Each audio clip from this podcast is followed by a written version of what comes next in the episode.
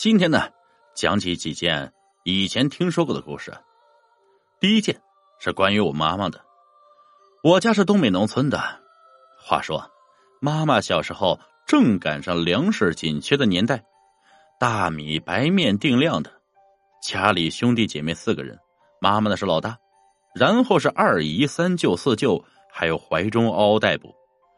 每天啊，没有那么多大米白面可以吃。他们天天吃玉米面，菜呢就是家里种的西葫芦啊、南瓜呀、冬瓜之类的。有一次过年呢，每年过年都得给祖先先上坟，家里上坟时候蒸的是白面包子，在那个年代，这真真是极好的了。刚蒸好，姥姥在哄四舅睡觉，妈妈呢负责把包子起锅。这时二姨从外面进来了。看见刚出锅的包子，拿了一个，刚咬一口，嗷的一嗓子，就晕死过去了。姥姥和我妈赶紧抢救啊，但就是弄不醒他。正当他们都焦急的围着我小姨的时候，又听见嗷的一嗓子，跑出去一看，我大舅也拿着一口咬了的包子不省人事。后来呀，老爷被妈妈找回来之后，赶紧请了神婆给看看。说是老爷的大爷嫌小孩子动了他的贡品，不高兴了。后来呢，拿稻草、艾草在哥哥屋子角落里熏熏之后，二姨和三舅舅就醒了。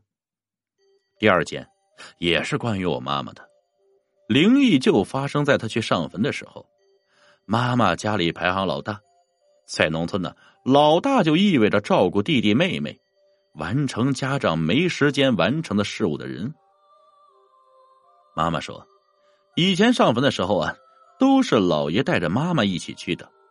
有一年老爷有事，让妈妈自己去上坟，妈妈呢拿着祭品和贡品就去了。到了地方之后，妈妈拿出祭品就开始点燃。祭品呢，就是那种烧的纸钱，但就是点不着。以前烧祭品用的是火柴呀。这一盒火柴都剩的寥寥无几了，但是祭品就是不着。妈妈有点着急了，低头一看，原来是贡品没摆，赶紧拿出贡品摆在坟前，继续焚烧祭品。奇怪的事情来了，之前怎么点都点不着的祭品，这次却轻而易举就点着了。后来呀。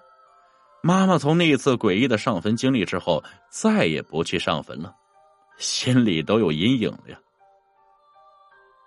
第三件事呢，我前几年念高中的时候啊，同村死了一个人，在农村基本上都是本家亲戚，死的那个人是我二奶奶的爸爸，全村啊都会去祭奠。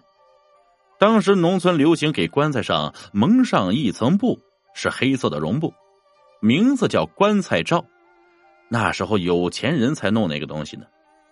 怪事儿就在下葬那天发生了，我眼看着二奶奶翻着白眼晕过去了，大家是手忙脚乱把她抬进屋里，都以为啊她是伤心过度。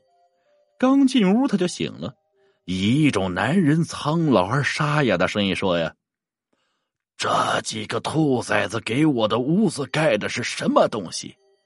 我的屋子里漆黑一片，什么都看不见，快点给我掀开！然后啊，又开始骂被上了身的二奶奶：“你个小崽子，好好的干嘛带着金佛，害得我上你身很不容易呢！你们快点给我把屋子上的东西拿下来！”这时候啊，有好事的人说：“赶紧请神婆去。”只听那个人说：“不用啊，我马上要下葬了，得赶紧离开。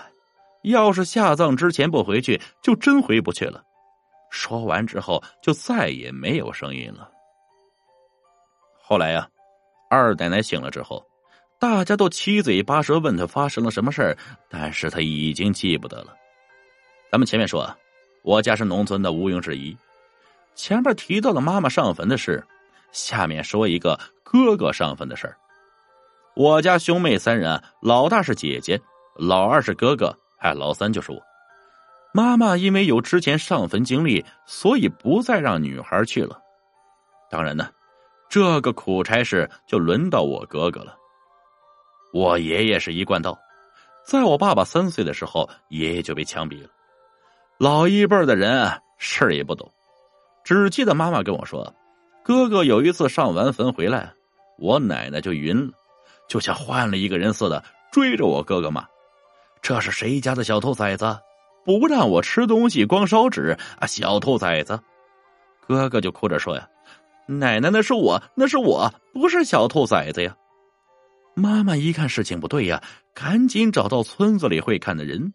那个人来了之后，跟奶奶聊了两句，之后啊，就听他对奶奶说：“你回去吧，那个是你孙子，你还不知道吧？